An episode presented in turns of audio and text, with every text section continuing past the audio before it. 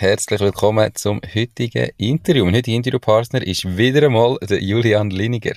Der Julian ist Gründer und Geschäftsführer von Relay. Das ist die, die einfachste Bitcoin-App von Europa, die ich seit unserem ersten Interview regelmäßig nutze. Ähm, ich freue mich mega auf das Gespräch darum. Hallo und herzlich willkommen zum Mach dein Ding Podcast. Erfahre von anderen Menschen, die bereits ihr eigenes Ding gestartet haben, welche Erfahrungen sie auf ihrem Weg gemacht haben und lade dich von ihren Geschichten inspirieren und motivieren, um dein eigenes Ding zu machen. Mein Name ist Nico Vogt und ich wünsche dir viel Spaß bei dieser Folge vom Mach dein Ding Podcast. Diese Podcast-Folge wird gesponsert von Palois, Trello, Tidycall und so weiter – Du bist selbstständig und bist dir unsicher, wie und mit welchen Tools du dich am besten organisieren kannst, dann melde dich jetzt fürs Balwas Lunch Webinar mit den selbstständigen Frauen an und lerne, welche Tools in der Selbstständigkeit besonders hilfreich sind und wie du mit denen am produktivsten kannst arbeiten. Mehr Infos zum Webinar am 9. Oktober findest du unter balwas.ch tools. Hey Julian, schön bist du da, wie geht's? Ciao Nico, merci vielmals für die Einladung, mir geht's sehr gut und selber? Danke, danke. Ebenfalls. Äh, eben, ich bin da in Levanto, in Italien, wieder mal ein bisschen am Umreisen. Nice. Also das letzte, das letzte Mal, bevor dann das zweite Kind kommt wahrscheinlich, und dann Aha. schauen wir mal weiter.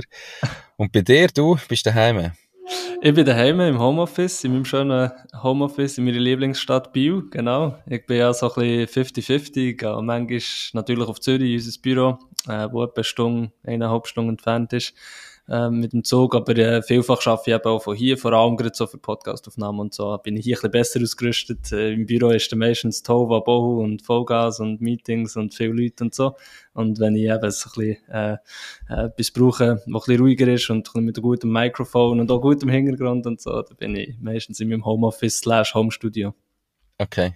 Aber du bist ja selber auch mega viel unterwegs. Zumindest ich verfolge dich natürlich überall auf Social Media und habe das Gefühl, du bist da, du rennst von Konferenz zu Konferenz, bist auf verschiedensten Bühnen auf dieser Welt unterwegs. Oder äh, ist das eine falsche Interpretation? ja, das hat etwas. Also es gibt ja immer zweimal so äh, Konferenzen-Saisons eigentlich. Das ist immer so ein bisschen im April, Mai und nachher eben im September, Oktober. Also das kommt jetzt langsam. Also der die, der Herbst wird heavy, das ist es so. Also jetzt bin ich jetzt in Innsbruck, äh, zu Wien, an der grössten deutschsprachigen, äh, zu Wien, also zu Österreich, Innsbruck, an der grössten mhm. deutschsprachigen Bitcoin-Konferenz ähm, auf der Bühne, in einem Panel Nachher bin ich jetzt Berlin Anfangs Oktober. Das ist Best of Blockchain. Das ist eine allgemeine Blockchain, Crypto und Bitcoin Konferenz. Auch eine von der grösseren im deutschsprachigen Raum. Ist aber auch Englisch, glaube ich. Also beide Sprachen. Dort bin ich mit einem Keynote, äh, Talk. Und nachher ist irgendwie Mitte Oktober der Amsterdam, Bitcoin Amsterdam. Das ist eigentlich so die grösste globale Bitcoin-Konferenz, die eigentlich immer einmal im Jahr zu Miami ist und seit letztem Jahr machen sie auch eine European Version eben in Amsterdam. Dort bin ich auf einem Panel. Und dann ist Ende Oktober noch äh, das Highlight, unser Highlight auch ähm, persönlich für die Firma, äh, ist das Plan B Forum in Lugano. Das ist sicher die grösste in der Schweiz und auch eine der grössten äh, in Europa wo wirklich alle so die Creme de la Creme von allen Bitcoin-Experten und influential äh, People in the Bitcoin-Space reisen dort her, reisen in die Schweiz. Und Lugano ist sich ja so ein bisschen als Bitcoin-Hub am etablieren. Und das ist sehr cool, dort sind wir sogar auch Sponsoren äh, mit Relay. Ähm, und äh, haben wir verschiedenste eben Panel-Auftritte, äh, Talks, also ich habe einen Talk und der Adam, mein Mitgründer, hat auch einen Talk und wir haben äh, einen Stand dort und so weiter und so fort. Ja, das ist cool. Und nachher kann ich dann tatsächlich auch noch ein bisschen äh, reisen, wenn es drinnen liegt. Oder eben Work and Travel. Nachdem, äh, Ende Oktober, äh, habe ich, hab ich vor, auf Südamerika zu gehen und so ein bisschen, ähnlich wie du, ein bisschen umreisen, aber natürlich auch ein bisschen hier und da arbeiten, genau. Also zuerst mal, äh, für alle, die jetzt zulassen und vielleicht die ersten Interviews mit dir noch nicht gehört haben, kannst du mal noch ganz kurz erzählen, was macht Relay überhaupt? Ja, sicher. Also Relay ist so die Nummer 1 Bitcoin-App in Europa. Das ist eigentlich der einfachste Weg, wie man Bitcoin kaufen und auch verkaufen oder einen Sparplan einrichten in Bitcoin. Wir glauben, dass Bitcoin die beste Spartechnologie ist, die je erfunden ist worden. Und heutzutage sind nur etwa 4% ähm, von den Leuten schon in Bitcoin investiert. Und wir glauben, in den nächsten 10 Jahren werden über 50% von den Leuten in Bitcoin investieren, weil Bitcoin wirklich das digitale Gold ist, wo hilft eben Wert über Jahrzehnte und sogar Generationen zu speichern. Wir glauben echt, dass es viel zu kompliziert ist, nur darum machen wir es eben super einfach. Also unsere App kannst du abladen, überall in Europa. Ähm, egal ob ein, äh, Smartphone hast von Apple oder von Android, whatever. Innerhalb von einer Minute kannst du abladen, musst nicht mal gross registrieren, verifizieren oder irgendetwas. Kannst eigentlich innerhalb von einer Minute anfangen und bereits ab 10 Stutz kannst du eben ähm, Bitcoin kaufen oder verkaufen oder einen Sparplan einrichten. 24-7. Du kannst mit dem Bank, äh, Banküberweisung zahlen, aber auch Kreditkarte oder Apple Pay Pay, Google Pay. Und das Coole ist, du bekommst eben deine Bitcoin direkt in deine eigene Wallet. Also Relay ist nicht nur ein Broker, sondern eben auch eine eigene Bitcoin-Wallet. Das heisst, wir halten Bitcoin nicht für dich, sondern du hast es eben selber in deinem eigenen Besitz und somit ist es so viel sicherer, als eben, wenn du irgendwie auf einem Exchange hast, wo es gehackt werden oder wo Betrugssysteme laufen und so, wie zum Beispiel mit FTX, wie wir das letztes Jahr haben gesehen, eine der grössten Kryptobörsen, die ist kollabiert und ganz viele Leute haben ihr Geld verloren. Das kann mit uns eben nicht passieren. Das Ganze ist Swissmade ähm, und ja, sehr beliebt. Äh, zu meinem Vergnügen natürlich in den letzten drei Jahren äh, sind wir sehr stark gewachsen und haben mittlerweile äh, um die 80.000 aktive Kunden und äh, etwa 240.000 App-Downloads in 40 verschiedenen Ländern in Europa. 80.000 Kunden, das tönt doch nach einigem. Ähm, falls du zulässt und selber auch Kunde werden mit dem Code «Mach dein Ding», es ist alles groß geschrieben, kommst noch, äh, 0, sparst 0,5% Gebühren, gell? Ähm, ja. Also vielleicht, wenn du mal ausprobieren Wie gesagt, ich bin mega zufriedener Kunde. Das Einzige, was mich im Moment ein bisschen äh, anschießt, ist der Kurs vom Bitcoin. Da könnt ja. ihr aber nicht wirklich etwas dafür. Aber ansonsten, ich habe schon vorher Kryptowährungen gehabt und seit Relay und unserem ersten Gespräch habe ich wirklich nie mehr irgendwo oder irgendetwas anderes investiert, sondern einfach äh, habe einen wöchentlichen Sparplan, wo ich Bitcoin kaufe. That's the way. Warum hast du das Gefühl, das ist eine gute Idee, was ich da mache. Ähm, und warum bist du überzeugt, dass der Bitcoin-Kurs wieder steigt? Weil, wie du sagst, äh, irgendwie letztes Jahr, oder gefühlt seit, seit relativ langem, langer Zeit sind wir jetzt schon so in einem Bärenmarkt, wie man das mhm. so nennt, in einem mhm. irgendwie eher tiefen Kurs. Zwischen die hat man das Gefühl gehabt, hat es immer mal wieder so kleine Ups gegeben und dann aber ein paar Tage später gerade wieder das Down oder mal umgekehrt ist er mal wieder mhm. Von, aber eigentlich so relativ gerade habe ich so das Gefühl, ja. ist die Linie so stabil wie so, wie glaube noch nie vorher. Warum hast du das Gefühl, wird es in Zukunft besser oder wieder höher? Ja, genau. Es ist eben schon immer noch sehr volatil, oder? Wir sind immer noch sehr früh mit dem Bitcoin. Eben, es ist mal irgendwie im 2017, 18 ist er auf 20, von irgendwie 1000 auf 20.000 rauf. Dann ist es super Hype gesehen, oder? Nachher ist gleich an einen längeren Bärenmarkt gekommen. Und ich glaube, im 20, 21, 21 22 sogar, ist nachher das letzte All-Time-High gewesen, ist er auf 69.000 rauf, das war schon ein extremer Hype gewesen. Und seitdem ist er dann runter bis auf 30.000, mal zwischendurch wieder auf 15.000, jetzt im Moment ist er wieder auf 25.000, aber das ist tatsächlich eigentlich in der Geschichte von Bitcoin der längste Bärenmarkt im Moment, wo wir, äh, wo wir, wo wir ähm, miterleben. Also es ist etwas Spezielles. Ähm, das hat verschiedene Gründe, äh, dass äh, so die ganze, das ganze Zinsumfeld ist natürlich anders geworden, höhere Zinsen, es wird weniger, es, ist, es hat weniger Geld im Markt. In den letzten ähm, zehn Jahren ist ja extrem viel Geld gedruckt worden und das, das hat äh, die Assetpreise, unter anderem auch Bitcoin, wo Bitcoin knapp ist, äh, aufgetrieben der ganze Ukraine-Krieg, ähm, das ganze Covid und so, das ist allgemein für die Märkte, für die Asset-Märkte schlecht gewesen und somit auch ähm, für Bitcoin. Ähm, es gibt auch Stimmen, die sagen, der Bitcoin-Kurs wird aktuell noch manipuliert gegen äh, bevor dann die grossen institutionellen Investoren reinkommen. So äh, Companies wie BlackRock, der grösste Vermögensverwalter auf der Welt, ist ja bekanntlich eigentlich Bitcoin-Fan und die kommen jetzt äh, gleich mit ihrem ETF raus. Ähm, der ist aber noch nicht bewilligt worden und bis der bewilligt ist, tun sie sagen Teil oder vermuten Teil, dass sie den Kurs noch ein bisschen gegen manipulieren. Ähm, grundsätzlich weiß man es nicht. Es ist, das ist einfach der Markt, der ist so und manchmal kann der relativ lang, relativ stabil bleiben und relativ irrational bleiben.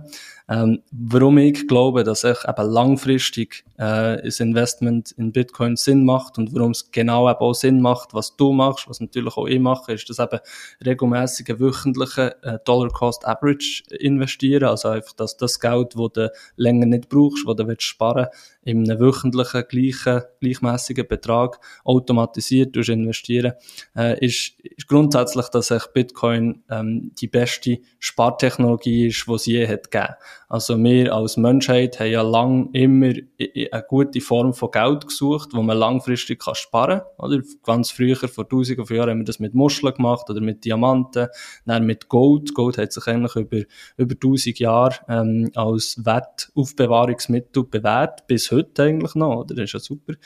Und dann hat es Papiergeld gegeben, ähm, das, äh, eben, Papiergeld, Fiatgeld, nationale Währungen wie Schweizer Franken, Euro und US-Dollar, die eignen sich tatsächlich, wenn man die Statistik anschaut, langfristig gar nicht für, äh, für, ähm, Wertspeichern, also wenn man den US-Dollar anschaut, die, eigentlich die globale Reservewährung, die stärkste Währung, hat im letzten Jahrhundert etwa 90 Prozent ähm, an Wert verloren äh, gegenüber anderen Assets, oder? Und ähm, ja, dann gibt's noch Real Estate oder Immobilien, wo man auch Wert sparen kann. Aber das hat alles, irgendwie ist das alles relativ mühsam. Oder Gold, Immobilien, das äh, musst physisch irgendwie speichern. Das ist relativ schwierig, nicht damit direkt auch zu zahlen. Es ist nicht wirklich flüssig oder das irgendwie von A nach B schicken. Vor allem global auf der Welt ist eigentlich alles relativ schwierig. Und Bitcoin hat jetzt eigentlich all die Eigenschaften, wo ähm, ein gutes Sparmittel sollte haben, also ein Asset sollte haben, wie zum Beispiel Knappheit, ähm, dass es eben gut kannst aufbewahren, dass es verifizierbar ist, dass es ganz einfach von A nach B kannst transferieren äh, und so weiter. Die äh, sieben, es gibt eigentlich sieben so Eigenschaften, wo definiert sind von, äh, von, von den Zentralbanken sogar, was einen guten Wertspeicher ausmacht, ist Bitcoin eigentlich mit Abstand verglichen zu Fiat oder auch sogar eben zu Gold ähm, das Beste, äh, was man kann machen kann. Es wird jeweils immer nur 21 Millionen geben. Man kann nicht mehr drucken. Von allem Fiat-Geld kann man mehr drucken. Oder in den letzten zwei Jahren sind zum Beispiel 40 Prozent von allen US-Dollar, die im Umlauf sind, einfach neu gedruckt worden. Darum geht oder, äh, der Preis oder äh, die Wechsel Rate ab, ähm, der Wechselkurs ab. Das heisst eben, wenn man einfach in den letzten 20 Jahren einfach US-Dollar hat gehalten, hat man irgendwie mehrere äh, 10% äh, verloren. Und das ist natürlich nicht das Ziel. Man will eben langfristig können sparen. Und Bitcoin ist das Versprechen, dass man langfristig kann den Wert zumindest behalten oder eben sogar steigern. Und in vielen Ländern, jetzt in der Schweiz vielleicht noch weniger, aber in vielen Ländern wie Asien oder Afrika oder Südamerika, die Währungen, die sie dort haben, sind so krass am Inflationieren. Oder jetzt zum Beispiel auch die Türkei hat eine Inflationsrate von über 100 Prozent pro Jahr. Also jedes Jahr halbiert sich eigentlich die, äh, dein Vermögen. Und dort ist Bitcoin geg gegenüber diesen Währungen ist Bitcoin schon jetzt äh, absolut superior, oder? Wenn, wo Bitcoin eigentlich grundsätzlich im Moment einem Bärenmarkt der Wert haltet, aber dann langfristig über zehn Jahre gesehen natürlich irgendwie ähm, 50 bis 100 Prozent pro Jahr auf ist, äh, langfristig. Und das äh, Versprechen ist eben auch noch, also das, der, der Glaube haben wir jetzt als Bitcoin-Community auch für die Zukunft, weil es eben knapp ist, nicht zensierbar ist und äh, entsprechend nicht einfach inflationiert werden wie andere Währungen. Aber warum, äh, du sagst jetzt, oder, es, hat, es gibt so viele Länder mit Millionen und Abermillionen, hunderte Millionen von Leuten, die dort leben, die in Ländern wohnen, wo eben irgendwie die Währung unglaubliche Inflation durchmacht im Moment. Und eigentlich müssten doch dann all die Leute bereits heute äh, schon in Bitcoin investieren oder irgendwie anfangen wechseln und damit müsste doch der Bitcoin-Preis heute schon steigen. Warum passiert denn das heute noch nicht? Und warum soll es denn in Zukunft eben gleich passieren? Das äh, habe ich irgendwie noch nicht gecheckt. Ich habe so das Gefühl, mhm. eben eigentlich müsste doch das heute schon sein. Das glaube ich auch, ja. Ich glaube, äh, das Problem ist einfach wie, dass das Fang so um die 10% der Menschheit wirklich begriffen hat, gecheckt hat. Das sind die Early Adapters, oder? Das sind die, die immer ein bisschen früh sind mit gewissen Technologien, die das spannend finden und so. Aber das sind Leute wie du und ich, Unternehmer, ähm, die innovationsbegeistert sind. Aber die grosse Masse der Leute, sogar hier in den westlichen äh, Länder, wo man ja Zugang hat zu viel ähm, äh, Aus- und Weiterbildungsmaterial, Education Material, zu den ganzen Informationen, die im Internet sind, die hoch eben selber auch gut gebildet sind, die Zugang zu verschiedenen Medien haben, wie, wo die NZZ lesen und so, weißt äh, Sogar bei uns haben es ja die meisten noch nicht wirklich verstanden, oder? Wenn du auf die Straße gehst, fragen, jeder Z hat vielleicht irgendwie eine Ahnung und eine Meinung zu Bitcoin. Äh, dann, wenn du natürlich in, in anderen Ländern gehst, schauen, wo Entwicklungsländer sind, die definitiv andere Probleme haben und auch nicht die entsprechende Infrastruktur und Zugang zu Informationen haben wie wir, die haben das schlichtweg einfach noch nicht entdeckt oder noch nicht begriffen, was das ist. Und vielfach vertrauen sie halt, oder haben sie, haben sie sehr schwer, an eine, an eine neue Form von Geld zu vertrauen, weil sie halt ihr Leben lang eigentlich verarscht worden mit allen Währungen, mit allen verschiedenen ähm, äh, Finanzmittel, die ihnen ist gezeigt worden, die, äh, denen trauen sie nicht, oder? Also, ich habe mit vielen Leuten geredet, die eben auch in Afrika oder Südamerika unterwegs sind. Zum Beispiel El Salvador, ähm, die äh, südamerikanische äh, Nation, die jetzt eigentlich Bitcoin als Standard da hat, ähm, etabliert bei sich, äh, noch dort, oder? Auch wenn es von der Regierung kommt und wenn es wirklich, ähm, äh, äh, also vielleicht genau, weil es von der Regierung kommt. Ja, vielleicht sogar, weil es von der Regierung kommt. Genau, das ist ein guter Punkt. Sie vertrauen der Regierung auch nicht, oder? Aber sie vertrauen eben vor allem neue Formen von Geld auch nicht, wo sie so manchmal verarscht worden. Sie wissen einfach, okay, Gold funktioniert, ähm, US-Dollar funktioniert, alle unsere Währungen hier, die Pesos, was auch immer sie dort haben, das funktioniert alles nicht. Und darum ist es wie schwierig und ich glaube, es braucht sehr lange Zeit, bis sich so eine neue Geldform auch etablieren kann. Und wenn man es zum Beispiel mit dem Internet vergleicht, das war auch eine neue revolutionäre Technologie gewesen, ein Netzwerk für Informationen. Bitcoin ist jetzt eigentlich einfach ein Netzwerk für Wert ähm, Wert speichern und transferieren, oder? Aber es ist ein ganz neues Konzept, äh, eben Open Source Protokoll wie das Internet auch, aber das haben die Leute wie äh, beim Internet auch sehr lange nicht checken. Also das Internet ist Anfangs 80er Jahre aufgekommen, äh, 20 Jahre später ist mal die grosse Dotcom-Bubble gekommen und 30 Jahre später, in 2010, ist es noch immer nicht wirklich durchdrungen gewesen. Und dann hat es äh, knapp ein 1 Milliarde Nutzer gehabt. Mittlerweile hat es 5 Milliarden Nutzer, oder? Im, im 2023. Also jetzt hat sich das Internet wirklich durchgesetzt. Aber bei Bitcoin sind wir 13 Jahre, 14 Jahre Fang, ähm, drin, oder? Also das heisst, wir wären irgendwann mit den 90er Jahren vom Internet und dann ist definitiv das Internet auch schon da gewesen, auch schon nutzbar gewesen und eben die 10, 15 Prozent von den Early Adopters hat es dann auch schon genutzt gehabt. Ähm, und wir wären wahrscheinlich, wenn wir dann in, in unseren 20er äh, oder 30er wären gesehen, hätten wir es wahrscheinlich genutzt, das Internet 1995, ähm, und irgendwie erst die Musik aufladen auf Pirate Bay und so. Aber es war noch total ein Nischending dann. Und ich glaube, da sind wir genau drin noch mit Bitcoin. Es kann gut sein, dass es nochmal 10 Jahre geht, bis, oder sogar 20 Jahre geht, bis das wirklich eine breite Masse hat, hat verstanden. Ich glaube, it's all about education.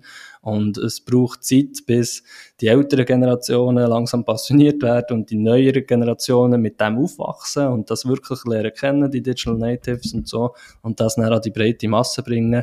Ähm, das braucht einfach Zeit.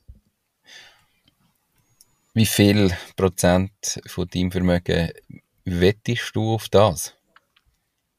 Über 50. ich bin immer so zwischen 50 und 60 Prozent von meinem Vermögen ist in Bitcoin. Wenn man, wenn man wahrscheinlich deine Firma ausschließt, oder? oder ja, genau, natürlich. Weil eigentlich meine Firma ist 95% von mir genau. ähm, aber von dem, was du zur Verfügung hast, ist zwischen 50 und 60%. Okay, einfach mal, du, äh, du redest nicht nur, sondern du glaubst auch dran. Ich meine, das würde also theoretisch... Das, das ist vielleicht noch spannend, sorry, dass du drin nur, mhm. das ist vielleicht noch spannende Frage. Genau die Frage, und es ist cool, dass jetzt mal mehr gestellt ist worden, weil normalerweise frage ich das in meinem Podcast, Relay Bitcoin Podcast, tun wir immer so Bitcoin-Persönlichkeiten reden, und dann frage ich das auch. Und es ist also auch noch spannend, eben Bitcoin-Experten und Freaks, so wie ich, die wirklich an Bitcoin glauben und alles. Es gibt aber gleich die, die sagen, ja, gleich Ende noch zögerlich und passiv, also zögerlich, einfach passiv, weil ich weiss, dass es noch sehr volatil ist, zwischen 10 und 20 Prozent. Dann gibt es aber viele, wie ich gesagt zwischen 50 und 60 Prozent. Gibt aber auch solche, die wirklich sagen, hey, 90, 90 oder 95 Prozent oder 99 Prozent. Einfach, was ich gerade genau brauche zum Leben, habe ich noch in Cash und sonst habe ich alles in Bitcoin. Also es gibt ja schon, es gibt alles. ja, es ist halt irgendwie, eben, ich meine, wenn man natürlich die vergangenen äh, jeweils Bullenmärkte anschaut, wo sich in kürzester Zeit verdoppelt, verdreifacht, vervierfacht, verfünffacht oder so hat, ähm, hat man ja so ein gewisses, ähm, wie sagt man, FOMO, oder? Ich habe irgendwie mhm. Fear of Missing Out. Beim nächsten wollte ich dabei sein. Und jetzt ist es noch schwierig, irgendwie die richtige Mischung zu finden zwischen wie viel Risiko gehe ich, weil garantiert ist nichts, ähm, bei gar nichts und es klingt alles super gut, aber schlussendlich hängt es ja wirklich daran, dass Menschen irgendwie die große Mehrheit davon daran glauben. Und ob das passiert, ist nicht nur eine rationale Frage, oder? Also das kannst du wie nicht sagen, das wird hundertprozentig passieren. Mhm. Und darum ist es noch so manchmal eine schwierige Frage, wie viel bin ich jetzt wirklich bereit zu investieren ähm, oder zu riskieren, da darauf zu wetten, dass es passiert. Ähm, darum habe ich gedacht, ich frage dich jetzt einmal. Aber hey, okay, wir haben jetzt schon 20 Minuten über Bitcoin geredet und äh, mein Podcast geht ja nicht über Bitcoin, sondern mein Podcast geht um Unternehmertum. Hey, ich habe, glaube gesehen, dass ihr in Kürze eine nächste Finanzierungsrunde habt oder irgendwas abgeschlossen habt oder irgendwas. Habe ich das richtig im Kopf? Genau, also wir haben eine abgeschlossen im März äh, des Jahres, also jetzt gleich etwa vor einem halben Jahr. Äh, genau, das ist unsere dritte Finanzierungsrunde gesehen ähm, im im dritten Jahr, wo wir unterwegs sind, also eigentlich alle Jahre gibt's gibt's wieder eine bei uns. Ähm, wir haben natürlich ein Businessmodell, wo viel Kapital, wo sehr kapitalintensiv ist, oder? Es ist B2C, also Kunden, sehr viel Kunden akquirieren. Das ist gewisse Customer Acquisition Cost. Nachher natürlich gleich eine recht komplexe Technologie dahinter. Die App ist zwar sehr einfach, wo der Kunde sieht, aber hinter dran das Backend ist recht komplex und braucht viel Engineering Power. Das heißt, wir haben jetzt so ein Team von 22 Leuten ähm, aktuell, oder 23, irgendwie so.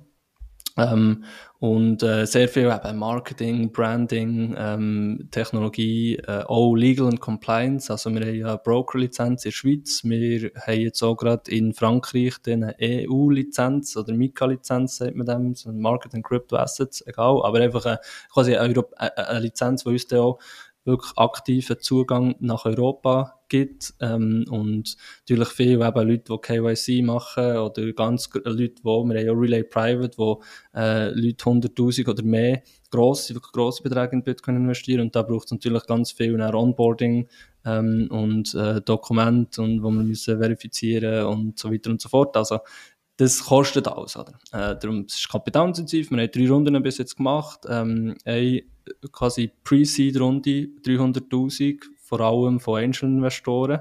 Das war im äh, 2020, gewesen, wo wir eigentlich auch gegründet haben. Nachher im 2021 haben wir äh, angeführt durch Red Alpine Ventures und noch mit ein paar anderen VCs äh, 2,7 Millionen US-Dollar Runde geraced. Das war unsere Seed-Runde. Und jetzt haben wir eine Seed Extension gemacht. Das ist noch nicht ganz eine Series A, sondern eine Seed Extension eben im März von diesem Jahr. Und dort drinnen, also das ist eine Gesamtrunde von 4,5 Millionen gesehen, angeführt durch Ego Death Capital. Das ist ein US-basierter, auf Bitcoin spezialisierter VC, der die Runde ähm, angeführt hat. Auch wieder zusammen mit ein paar anderen VCs. Aber in diesen 4,5 Millionen ist auch noch das Crowd Equity, äh, die Crowd Equity Runde, die wir letztes Jahr im, im 22 haben gemacht und knapp ungefähr 2 Millionen geraced und die ist dort auch noch drin, oder? Genau. Also wir haben schon recht viel Erfahrung gesammelt mit Fundraising von, von eben, äh, Friends, Family, Fools, aber vor allem auch Angel Investors, nachher VCs und eben auch von Crowd, also von unserer Community selber haben wir 900 Leute onboardet und 2 Millionen aufgenommen. Ähm, genau, und die nächste Finanzierungsrunde kommt bestimmt. Und die, äh, also das, was die Crowd investiert hat, das ist in dem Fall jetzt zu der aktuellen Bewertung von der Runde vom, ähm, vom März 23 gewesen. Genau, das ist dann zumal ähm, im 22, wo wir die haben gemacht haben, wir äh, das via Convertible gemacht. Und da ist mal eine provisorische Bewertung oder eine Evaluation Cap, sagt man dem, definiert worden von 40 Millionen und äh, Discount, also Rabatt von 20 Prozent, wo man wie noch nicht gewusst hat, in welcher, zu welcher Bewertung die Runde wirklich abgeschlossen wird, dass man wie äh, gewisse Anreiz gibt oder Freiraum gibt, ähm, am Investor und der je nachdem, ähm, was besser ist für den Investor, also wenn zum Beispiel die Runde bei 50 Millionen wäre abgeschlossen worden, dann hat der, der Crowd-Investor ähm, die Aktie zur Bewertung von 40 Millionen bekommen. Und jetzt ist aber die Runde tiefer abgeschlossen worden, 20 Millionen ist, ist nachher die, die Bewertung gewesen, wo ist ja viel, oder der VC-Markt ist recht abgestürzt, der ganze Kryptomarkt ist schon abgestürzt, was nicht so ideal ist für uns Ähm, und der, bei diesen 20 Millionen ähm, hat er dann natürlich die Bewertung bekommen, plus aber noch einen 20% Discount. Also eigentlich haben die Crowd-Investoren sehr guten gemacht mit dem. Äh, vor allem, wo es jetzt mittlerweile wieder, wieder sehr gut, also es ist eigentlich immer grundsätzlich den Umständen entsprechend gut gelaufen, aber für bei uns, aber einfach für das Fundraising ist das ein ganz schwieriger Moment gewesen, darum ist die Bewertung recht runtergefallen. Und jetzt äh, sieht es aber wieder sehr, sehr gut aus. Also ich glaube, für die nächste Runde, was auch alle Crowd-Investoren glücklich machen, ähm, werden wir ähm, eine recht höhere Bewertung können, können rausholen und entsprechend die Aktien, die die Crowd-Investoren jetzt äh, letztes Jahr gekauft haben, werden höchstwahrscheinlich nächstes Jahr einiges mehr Wert haben.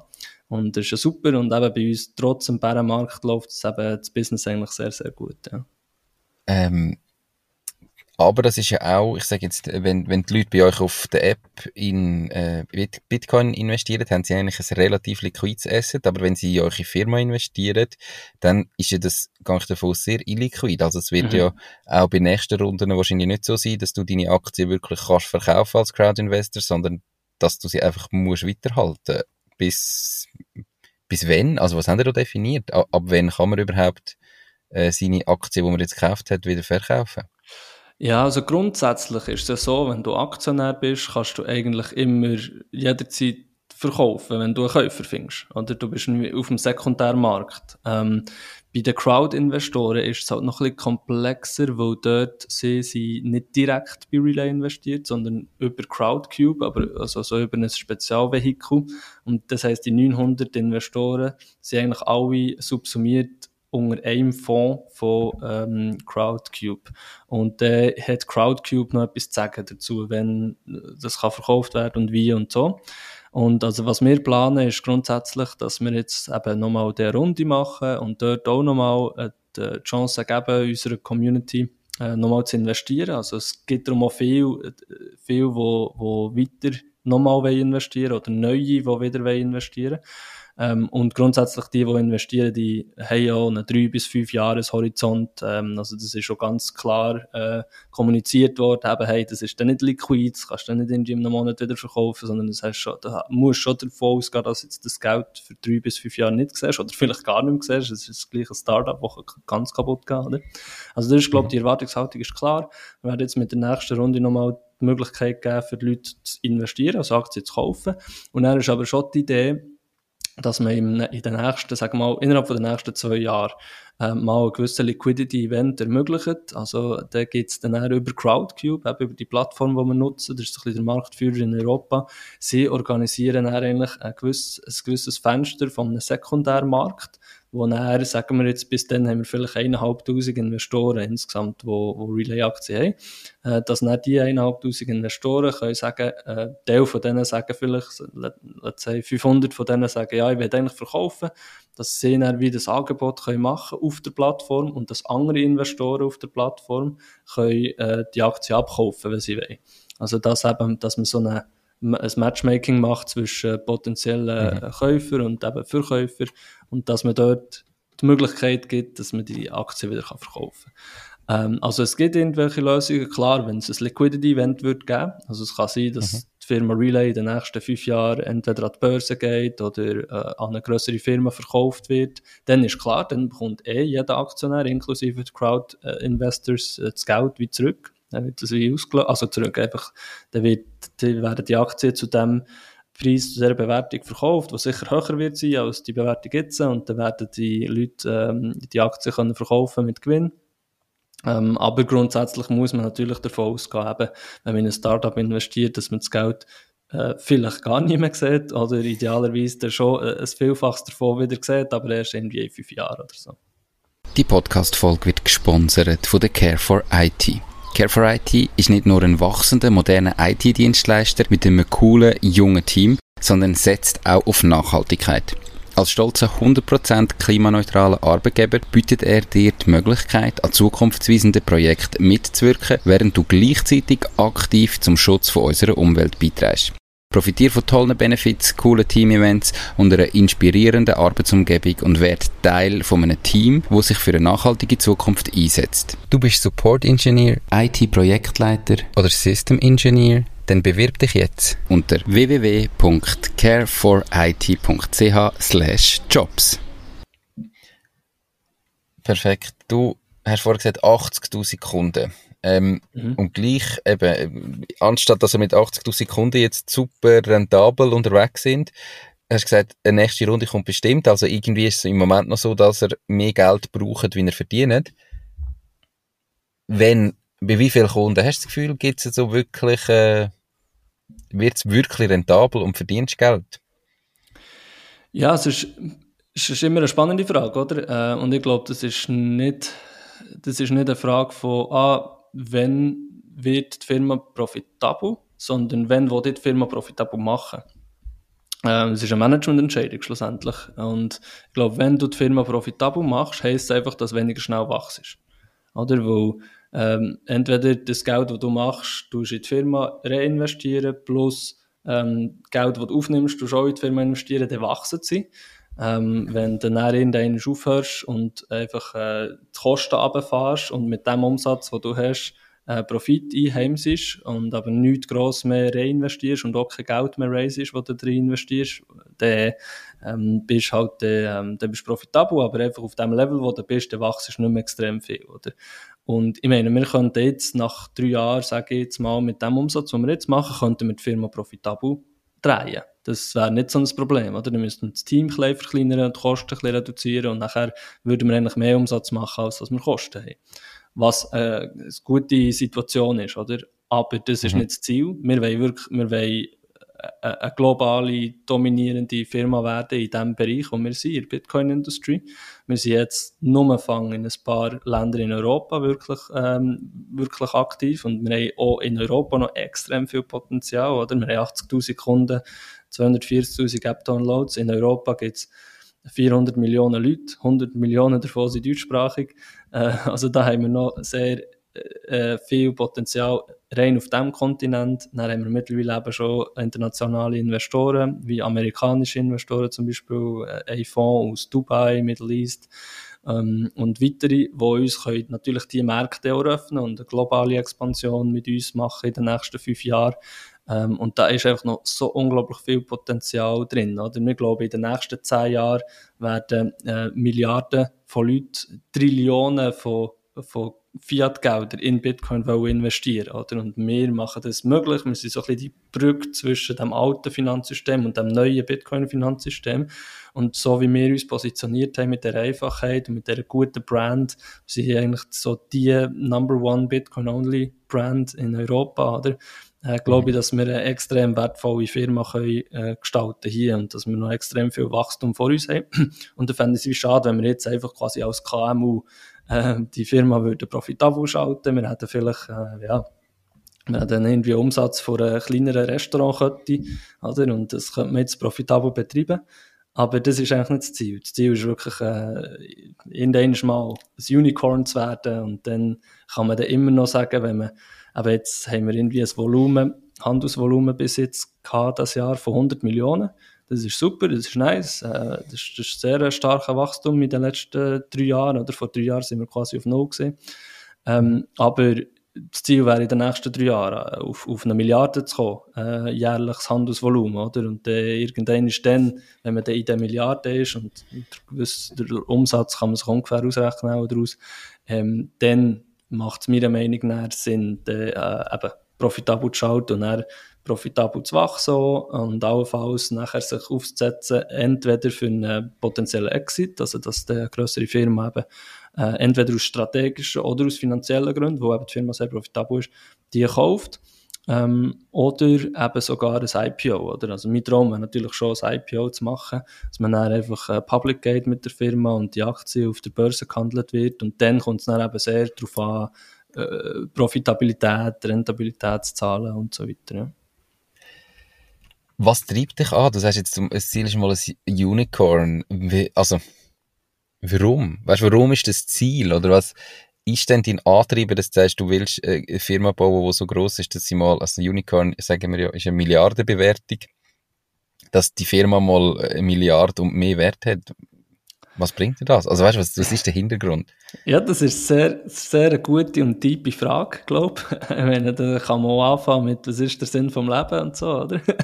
Warum macht man das eigentlich genau? genau. Schau, äh, einerseits macht es mir einfach extrem viel Spass. Ähm, eine Vision zu verfolgen mit Leuten, die unglaublich cool sind, oder? Mit, mit, mit sehr talentierten, sehr ambitionierten, starken Persönlichkeiten zusammen können zu arbeiten und, und eine Vision, eine Mission zu verfolgen ähm, immer wieder neue Probleme zu lösen, immer wieder einen Schritt weiter, immer wieder äh, sich verbessern, eben so der, der, der Antrieb, der unternehmerische Antrieb, oder? Man will immer besser werden, man will immer grösser werden, man will immer einen grösseren Impact haben und vor allem macht es mir Spaß, weil ich voll in Ikigai arbeite hier mit, mit Bitcoin und Unternehmertum, oder? Eben das die perfekte Kombination zwischen etwas, was ich das Gefühl habe, macht Sinn, weißt, hat, hat wirklich einen Sinn, dass man das globale Finanzsystem, so wie es jetzt läuft, eigentlich muss ersetzen, meiner Meinung nach, und dass man es muss modernisieren und dass Bitcoin einfach ein faires ähm, Finanzsystem ist, wo, wo dezentral ist, wo für jeden zugänglich ist, wo keine Grenzen kennt, wo eben Leute, die jetzt keinen Zugang zum anständigen Finanzsystem haben, wie eben in, in Afrika, in Asien, in Südamerika, aber eigentlich überall ist das Finanzsystem kaputt und hat sehr viel äh, negativen Impact auf, unsere globale Gesellschaft, auf die Menschheit. Und das glaube ich, mit Bitcoin kann man das sehr viel ähm, von diesen Problemen lösen. Es löst nicht jedes Problem, aber es, es ist einfach ein viel besseres, ein viel besseres Fundament für eine Gesellschaft, wo, ähm, wo sich nachher positiv kann weiterentwickeln kann. Und darum, glaube je grösser unsere Firma kann werden und je mehr Bitcoin, das wir an die Leute können bringen können, äh, desto, desto einen besseren, äh, positiveren Impact haben wir. Das ist eigentlich so das, was wo, wo mich antreibt, zusammen eben auch noch mit natürlich eben, man will immer besser werden, man will mehr Kunden, man will das Produkt besser machen, man will äh, wachsen, man will bessere äh, Brand und besseres Marketing machen, man will bessere Leute anstellen man, und, und, es macht einfach Spaß. Ja, ich glaube, das sind, sind vielleicht so ein bisschen die drei Hauptgründe. Einerseits, es macht mir einfach sehr viel Spaß, das zu machen. Äh, ich, habe eine, ich habe eine unternehmerische Ambition, immer besser zu werden und immer grösser zu werden. Und schlussendlich finde ich es extrem sinnvoll, was wir machen. Mit jedem Bitcoin, wo wir verkaufen und mit jedem Mensch, den wir von Bitcoin überzeugen, habe ich das Gefühl, dass wir äh, die Welt ein kleines Stückchen besser machen. Also das heißt eigentlich ist die Bewertung, die Firmenbewertung nur ein Spiegelbild davon, wie viel Nutzen, dass du stiftest in dem Sinn, äh, wo du voll überzeugt bist davon. Und das heißt einfach, wenn natürlich die Firmenbewertung eine Milliarde ist, dann heißt das, du hast auch viel, viel mehr Nutzen gestiftet, wie wenn es jetzt 20 Millionen ist oder 50 Millionen ist. Und darum möchtest du eigentlich ein Unicorn werden, nicht, nicht wegen dem Betrag an sich. Das ist sicher ein grosser Punkt. Und der andere ist natürlich schon, also das kann man sich nicht, das muss jetzt da nicht irgendwie, ich bin, nicht, äh, ich bin da nicht Jesus oder irgendwie ähm, äh, Geme äh, wie, wie sagt man das? Oder ich bin schon... Gemeinnützig unterwegs. Gemeinnützig, merci, genau. Ich bin nicht gemeinnützig unterwegs, wir sind kein NGO. Es geht natürlich am Schluss darum, Geld zu machen und es geht aber, aber ich sehe es mehr, die, die, so eine Bewertung, Firmenbewertung, sehe ich dann mehr als Maßstab, wie du hast gesagt, für, für einen Sinn, den man stiftet, für einen Purpose, für einen Impact, aber auch Maßstab für Success, oder? ist klar. Also je, äh, schlussendlich wirst du eigentlich am Ende vom Tag als Unternehmer, wirst du gemessen ähm, in, in welcher Zeitspanne du was für eine Bewertung hast erreicht. Oder je höhere Bewertung, ich als CEO von Firma werde eigentlich daran gemessen, wie hoch die Bewertung ist von Firma, weil das ist ein Spiegelbild oder ein Maßstab für, für Erfolg, den du hast gehabt. Für wie viele Kunden du hast, wie viel Umsatz du machst, wie profitabel du kannst sein mit dem eben entsprechend gegenüber den Kosten und so, wie weit du hast können wachsen und expandieren auf der ganzen Welt. Und das ist natürlich etwas, was mich ganz klar antreibt. Also die, die, ich bin ein leistungstriebener Mensch, ich will performen oder ich will etwas erreichen. Und da ist, ist das klar ein, ein, ähm, ein Maßstab für das. Und aber eben auch, wie du hast gesagt, für den äh, Nutzen, den wir stiften, wo wir glauben, dass er einen positiven Impact hat. Was wirklich nicht ein grosser Antreiber ist für mich, ist das Geld per se. Also ich tue nicht ich optimiere jetzt meine Tätigkeit nicht darauf, zum Beispiel, dass ich noch einen extrem grossen Share an dem Ganzen habe. Also ich sage ja lieber einen kleinen Share von einem grossen Kuchen als einen grossen Share von einem kleinen Kuchen. Das hat der Jack Dorsey, mhm. Gründer von Twitter, ja äh, berühmt gesagt. Und ich bin auch so unterwegs. Also es geht mir nicht darum, dass wir, wenn wir in fünf Jahren die Firma verkaufen, dass ich noch äh, maximal so viel wie möglich von dem in Cash kann rausziehen kann. Klar, es soll sich lohnen, aber es würde sich schon jetzt lohnen, wenn man sie verkaufen würde. Ähm, aber es ist nicht, das, das ist nicht mein Antrieb, dass ich irgendwie hure rich werde. Oder äh, es ist mir gleich, ob ich am Schluss 1 äh, Million oder 10 Millionen oder 100 Millionen daraus rausziehen. Oder weißt du, ich meine? Also ja, gleich. Es ist, äh, es ist, nicht, ist nicht mein Hauptantrieb. Das ist nicht etwas, wo ich regelmäßig darüber nachdenke, wie viel da am Schluss für mich rausspringt. Also finanziell. Und ich glaube auch, das ist nicht, äh, das ist nicht, ähm, das nützt nichts, wenn du so, also du wirst nicht besser, wenn du finanziell angetrieben bist. Ich glaube, das ist nicht der Sinn der Sache, wenn du Unternehmer bist, dass du rein das nur machst, für dass du ein paar Jahre eigentlich einen, einen grossen Cash-Out hast. Wenn du es aus dem Grund machst, wirst du es auch nicht gut machen, habe ich das Gefühl. Sondern du musst von anderen Sachen angetrieben sein das ist, glaube ich, bei mir schon der Fall. Okay. Machen wir gleich mal so einen, einen potenziellen 5-Jahres-Sprung in Zukunft. Und jetzt gehen wir davon aus, Relay ist verkauft worden, äh, ein, ein Unicorn. Und das bedeutet, dir bleiben 100 Millionen. Ähm, Relay ist weg. Was machst du? ähm, ich glaube, ich würde mal, ich mal auf einen ausdehnten Surftrip und äh, probiere so ein mal ein paar Küsten, die ich noch nicht äh, besurft habe, in allen, auf allen Kontinenten ähm, mal machen. Das wäre schon ein Traum für mich, so ein halbes Jahr Auszeit nehmen und einfach auf jedem Kontinent ein paar ähm, Remote Coasts äh, riden. Äh, das würde ich sicher machen. Kostet dann, nicht viel? Das kostet nicht viel, nein. Nein, nein, da brauche ich sicher nicht äh, einen grossen Teil von dem Geld. Ähm, ich glaube, was Kommt zwar darauf an, wie das Reis ist, wenn wir ehrlich sind. ja, wenn mit Privatchat von 5 Sterne Hotel zu 5 Sterne Hotel reisen ist vielleicht schon. Nein, aber das würde ich nicht machen, das ist nicht so, das ist nicht das Ding. Ähm, und er würde ich sicher mit dem Geld entweder wieder eine Firma starten oder Angel Investor werden oder sogar einen eigenen VC ähm, aufziehen.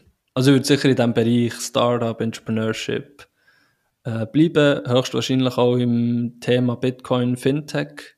Muss aber nicht sicher sein, dass ich vielleicht irgendwie andere Passion noch ähm, mhm. erkunden damit. Aber es wird sicher in diesem Bereich bleiben. So, eben entweder Unternehmertum selber wieder als Unternehmer und CEO tätig werden oder dann, ähm, äh, andere Startups unterstützen durch äh, Angel Investor und VC ähm, Tätigkeiten.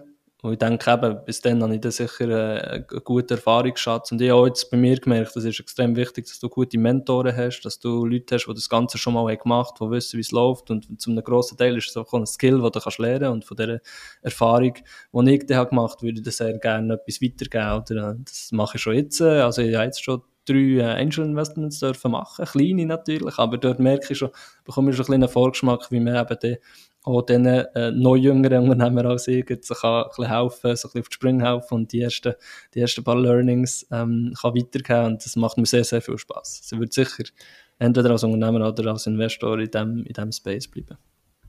Kannst du sagen, wo du da investiert hast? Ja, sicher. Also das eine ist neu. Das ist meine neu. Äh, das ist eine, eine Schweizer Dating-App. Ähm, die coolste Schweizer Dating-App. Äh, geführt durch äh, Laura Matter. Junge, sehr talentierte, coole Unternehmerin. Ähm, die meisten haben auch schon etwas gehört, sie sind sehr gut im PR, äh, häufig so 20 Minuten im Blick oder auf äh, Instagram, soziale Medien allgemein. Sind sie sehr stark.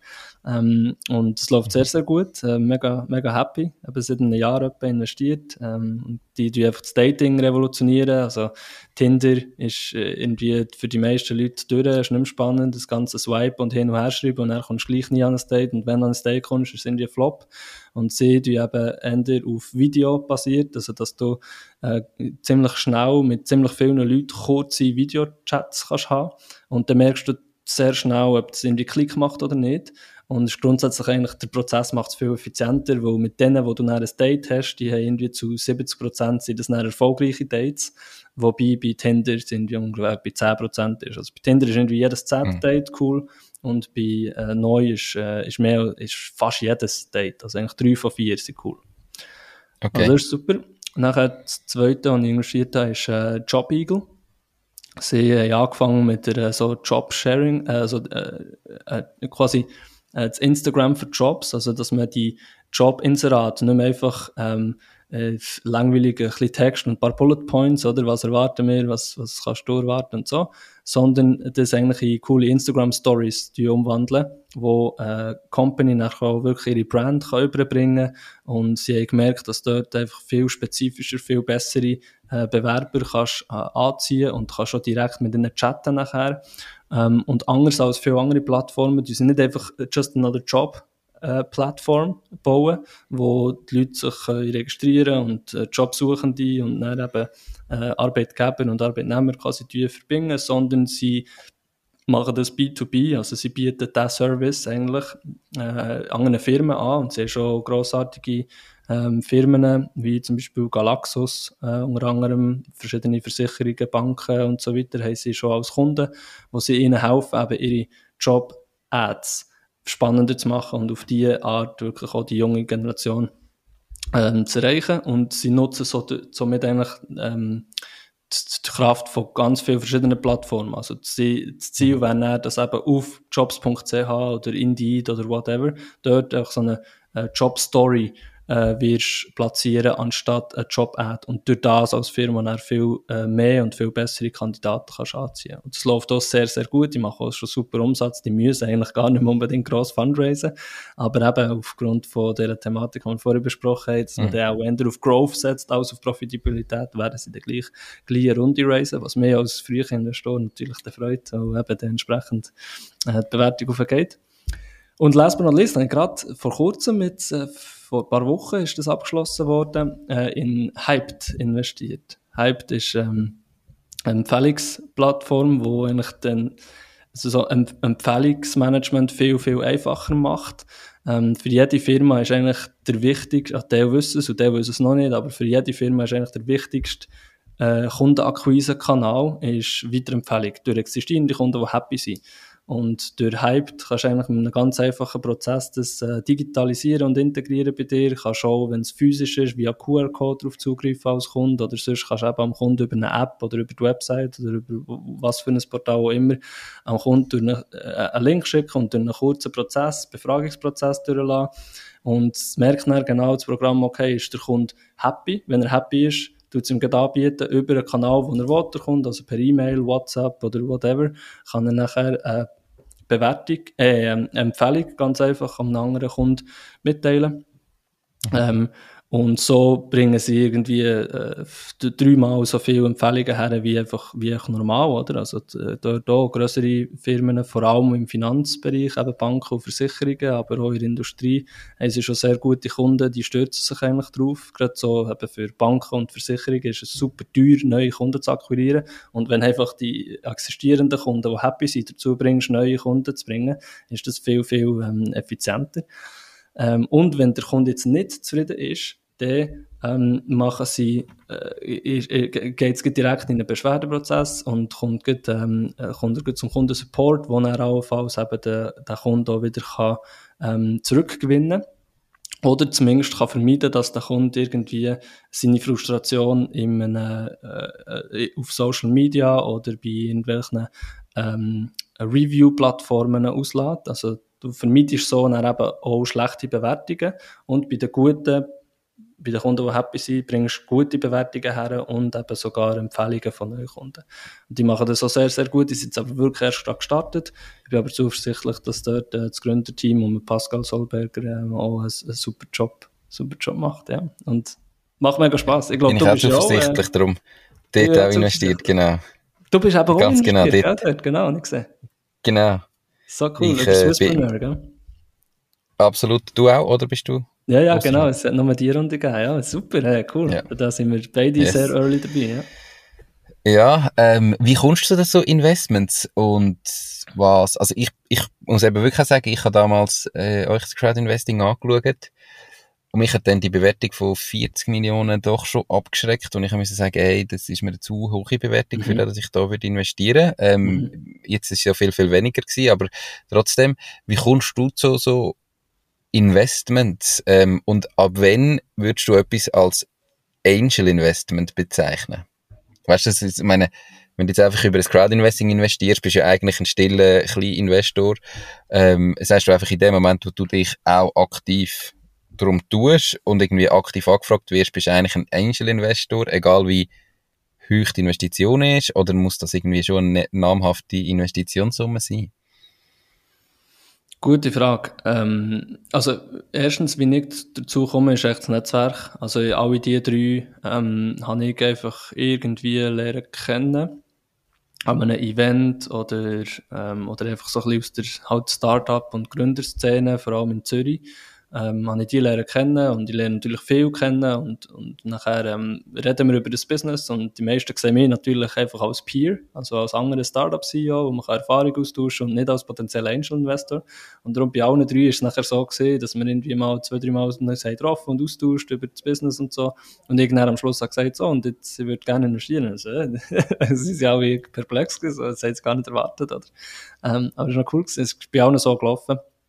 Und das finde ich auch der richtige Weg. Jetzt für jemanden wie mich, wo ja nicht, ich kann nicht profes professioneller Angel Investor sein und irgendwie Dealflow haben und Zeug und Sachen, wo, äh, ja, anders mhm. zu tun. Ich muss eine Firma führen. Aber so in die, eben in, in Leute, die ich cool finde, äh, die eine coole Idee haben, die ein gutes Team zusammengebracht haben, die schon einige erste kleine Erfolge gemacht haben und die eine erste Runde raisen. Also ich sicher immer als erstes dabei sein, sonst bringt wie nichts mit dem kleinen Betrag, den ich investieren kann.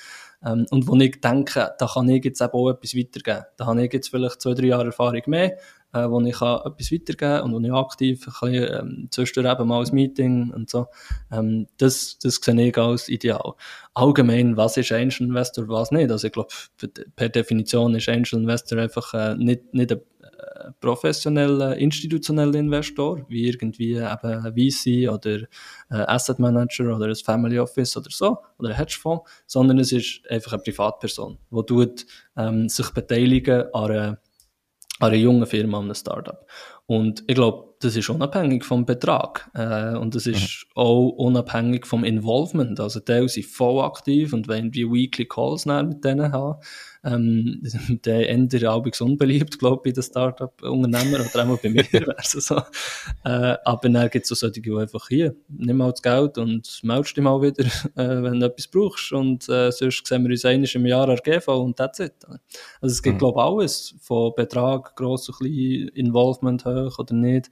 Und ich würde jetzt, glaube ich, sogar so weit gehen, dass Crowd-Investors eigentlich auch Angel-Investoren sind, auch wenn sie nur 100 Steine oder 500 Steine oder was auch immer haben investiert, weil sie sind gleich Teilhaber, sie sind Privatpersonen, die einen, einen Teil von der Firma haben gekauft und die vielleicht auch hier und da Wert können stiften, oder? Also ja, von diesen 900 Crowd-Investors, die wir haben, ich habe schon gute Introductions bekommen zu potenziellen Investoren oder die sind fleissig am neuen Kunden werben, die sind zum, die zum Teil Websites gebaut, wo sie die Relay erklären und irgendwie einen Link zu Relay mit einem Referral Code haben gebaut und all so mhm. Sachen, oder? Das sind auch das sind kleine ähm, Geschichten, die unterstützend helfen, für dass die Firma schlussendlich erfolgreich wird. Also ist eben Privatperson, wenn die äh, sich bei einer Firma verteidigt hat und probiert, die Firma erfolgreich zu machen. Und das würde ich jetzt auch als äh, Angel Investor bezeichnen. Ich, ich glaube, dort ist doch auch für Leute, die vielleicht zulassen und, und so es gibt natürlich unterschiedliche Runden mit größeren oder kleineren Mindestbeträgen. Ähm, aber es, wenn du so sagst, hey, mal mein Ding machen, wäre schon noch etwas und so Startup gründen, aber noch in dem Prozess bist, tu doch mal mit wenig Geld mal, geh mal schauen auf all diesen Plattformen, die es gibt, von Crowdinvesting gibt es da Firmen, die dich würden interessieren, wo du könntest daran glauben und investier mal ein bisschen Geld rein, dort, wo du glaubst, dass es so ist, und du kommst plötzlich Insights über, du kannst vielleicht dich dann auch mal austauschen mit denen, du hast so Investorentage, und du kommst einfach so ein ein Feeling über dafür, was so alles dazugehört, was muss gemacht werden, wie es so im Startup Leben aussieht, auch wenn du selber noch überhaupt nicht drin bist. Also für das finde ich es einfach auch noch eine coole Methode, irgendwie, um mal so ein bisschen Startup-Luft zu schnuppern. Absolut. Julian, ähm, so fürs Ende von dem Interview, du hast verschiedenste Investments, du hast aber natürlich eben eine Firma von null auf auf 80.000 Kunden aufgebaut, 240.000 App-Downloads. Hey, was sind so deine drei grössten Learnings in dieser Zeit, wo du äh, Leute, die zulassen, kannst mitgeben? Ja, wenn ich mich auf drei müsste beschränken ist es wirklich ähm, äh, eigentlich als okay, ich mache es so. Als, als CEO ist eigentlich, oder als Gründer, sie, hast du drei wichtige Prioritäten. Ähm, und dort jeweils pro Priorität habe ich auch sicher äh, grosse Learnings gemacht, die ich auch, die ich auch weitergeben kann.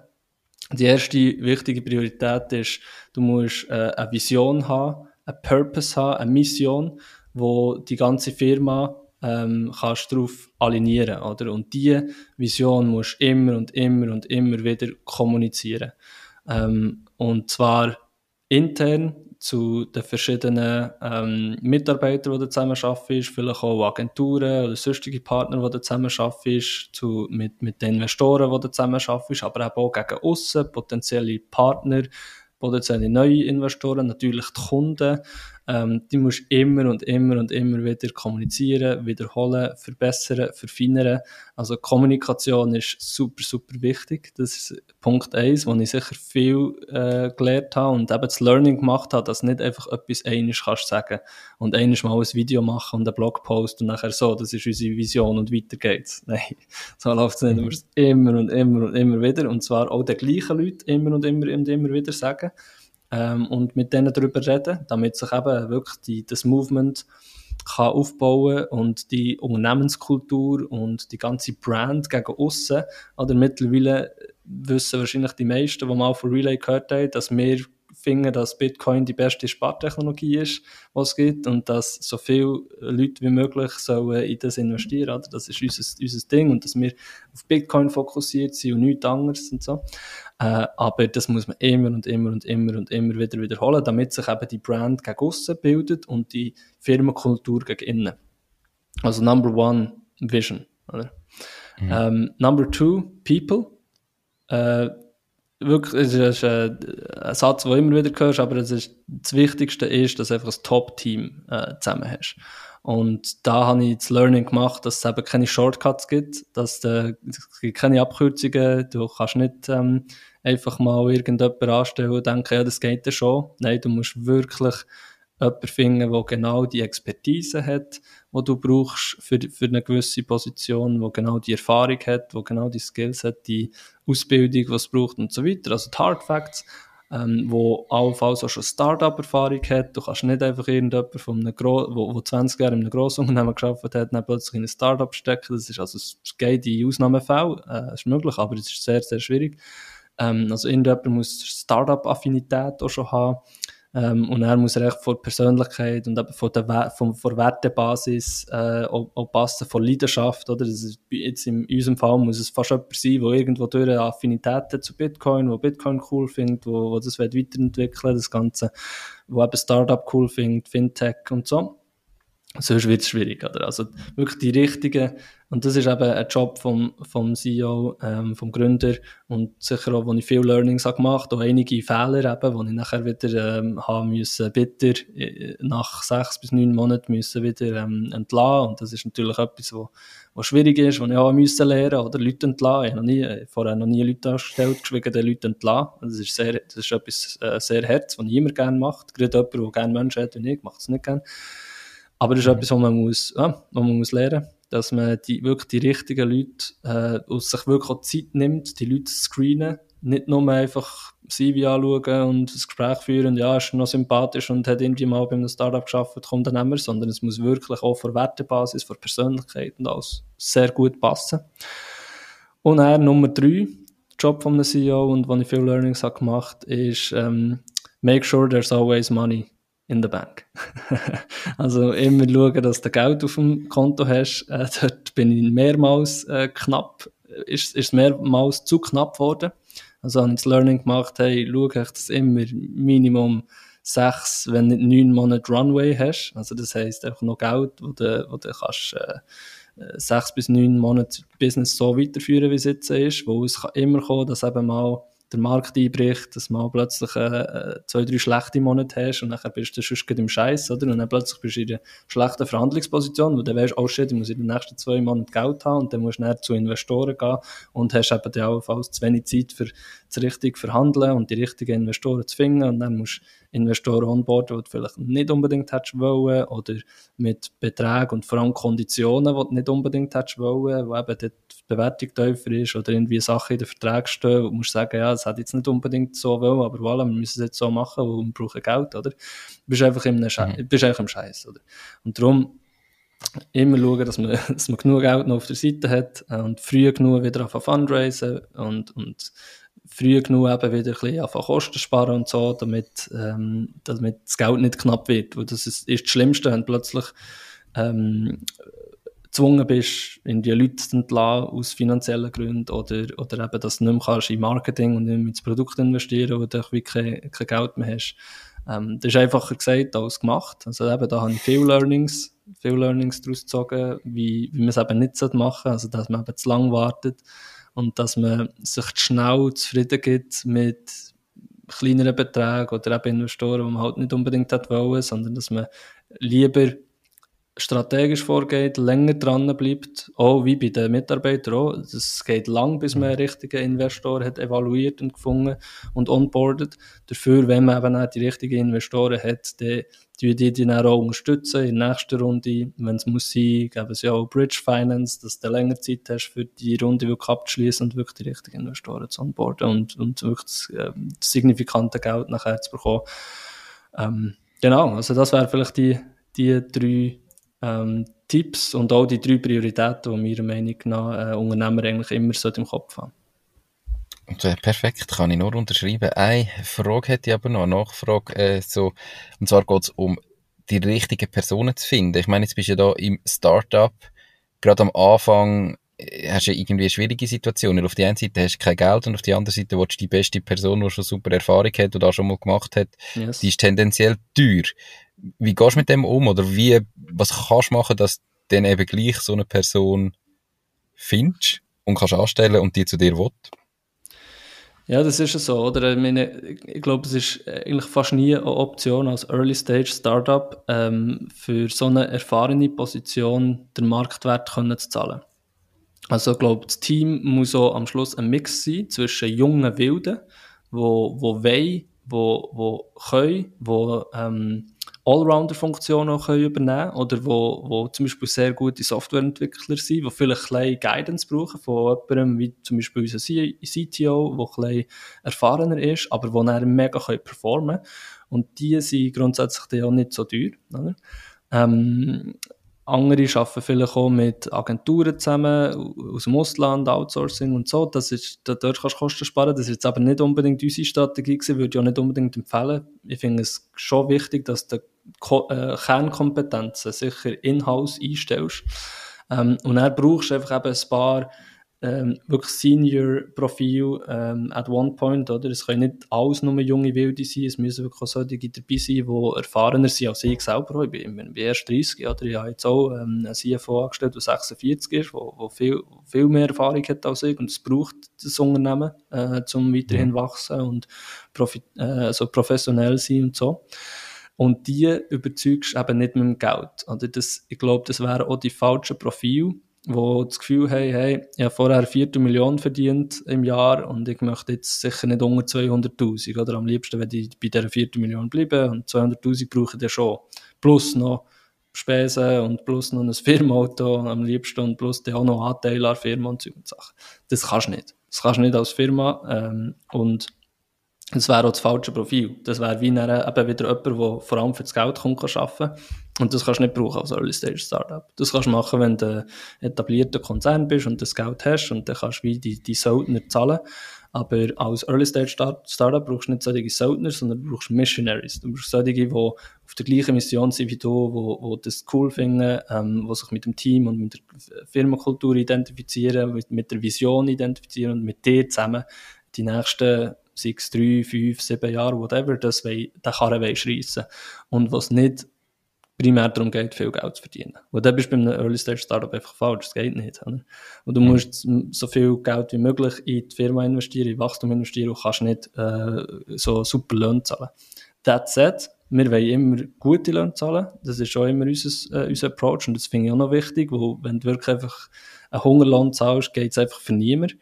Ähm, und wie aber solche Leute, dann, wo eben jetzt unser, unser CFO, oder, das ist gerade vor zwei Wochen oder so announced worden, dass wir ihn haben eingestellt. Haben, das ist ein wahnsinniges Profil, oder? Eben, der ist 46, der hat, der ist Group CFO gesehen für zehn Jahre bei Bank Rothschild, er ist beim, äh, bei Bank Bellevue, ist er an äh, Merger and Acquisition, ähm, ist er, äh, hat er geführt als CFO. Er ist dann auch als CFO zu einem Startup, Crypto-Startup in Zug, äh, wo erfolgreich ist, gewesen, zwei Jahre.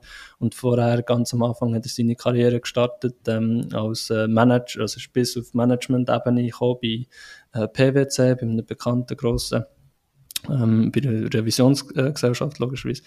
Und das ist ein unglaubliches Profil, wo ich nie hätte gedacht, dass wir so jemanden anstellen vor drei Jahren, oder? Und auch jetzt. Mhm. Aber wir können niemals das zahlen, was er vorher hatte. Aber es ist jetzt jemand, der nicht für das Geld arbeiten kann, sondern für, der, der hat mehr cool gefunden als Gründer, der hat die Idee cool gefunden, das Team, die Industrie, der will Bitcoin vorantreiben, das ist seine Leidenschaft, oder? Äh, er will etwas reissen nochmal, er will nicht einfach noch ein bisschen zur UBS gehen, Wochen schieben und dort ein bisschen gutes Geld verdienen, sondern er will etwas wirklich, äh, eben Impact haben auf der Welt und das kannst du einfach mit einem Startup besser. Und im Zentrum von dem Ganzen ist natürlich, dass den Leuten nachher eben Firmenbeteiligung ist. Also das ist etwas, was bei uns auch ganz klar ist. 10% der Firma ist reserviert für ähm, Mitarbeiter zu beteiligen. Wir haben ein Mitarbeiterbeteiligungsprogramm. Jeder Mitarbeiter und jede Mitarbeiterin ist bei uns beteiligt, Teil mehr, Teil weniger. Und jetzt so ein Senior Profile ist natürlich tendenziell mehr, oder dass sich mhm. dass, er sich, dass er mehr Skin in the Game hat, dass er so mehr ähm, äh, spürt und, und der Impact wirklich mehr der spürt, wenn er, wenn er etwas macht und natürlich, dass es sich finanziell auch lohnt, äh, schlussendlich dann mehr für ihn, wenn es zum Erfolg und zum Exit mal kommt. Perfekt, merci für die Ausführungen. Ähm, Absolut, ich glaube einfach für Leute, die vielleicht zulassen und so eben sagen, ja, tönt jetzt so gut, die besten Mitarbeiter anzustellen, aber wie soll ich das machen? Ähm, ich glaube, ich hätte das sicher viel gebracht und ist halt gleich, nach drei Jahren kannst du dann so jemanden anstellen. Ganz am Anfang ist es wahrscheinlich schwierig, jetzt so jemanden zu finden. Also es wächst ja gleich auch mit dem Prozess. Ja. Und wahrscheinlich muss man sich ganz am Anfang auch bewusst sein, dass vielleicht die, die ganz am Anfang die Besten sind, zum so ein bisschen Geschwindigkeit aufbauen, nachher nach drei Jahren nicht mehr die richtigen sind in der gleichen Position, weil es dann jemand braucht, der wirklich kann skalieren ähm, und wo das schon kennt und weiss. Und das ist halt einfach auch so in einem Early Startup, oder?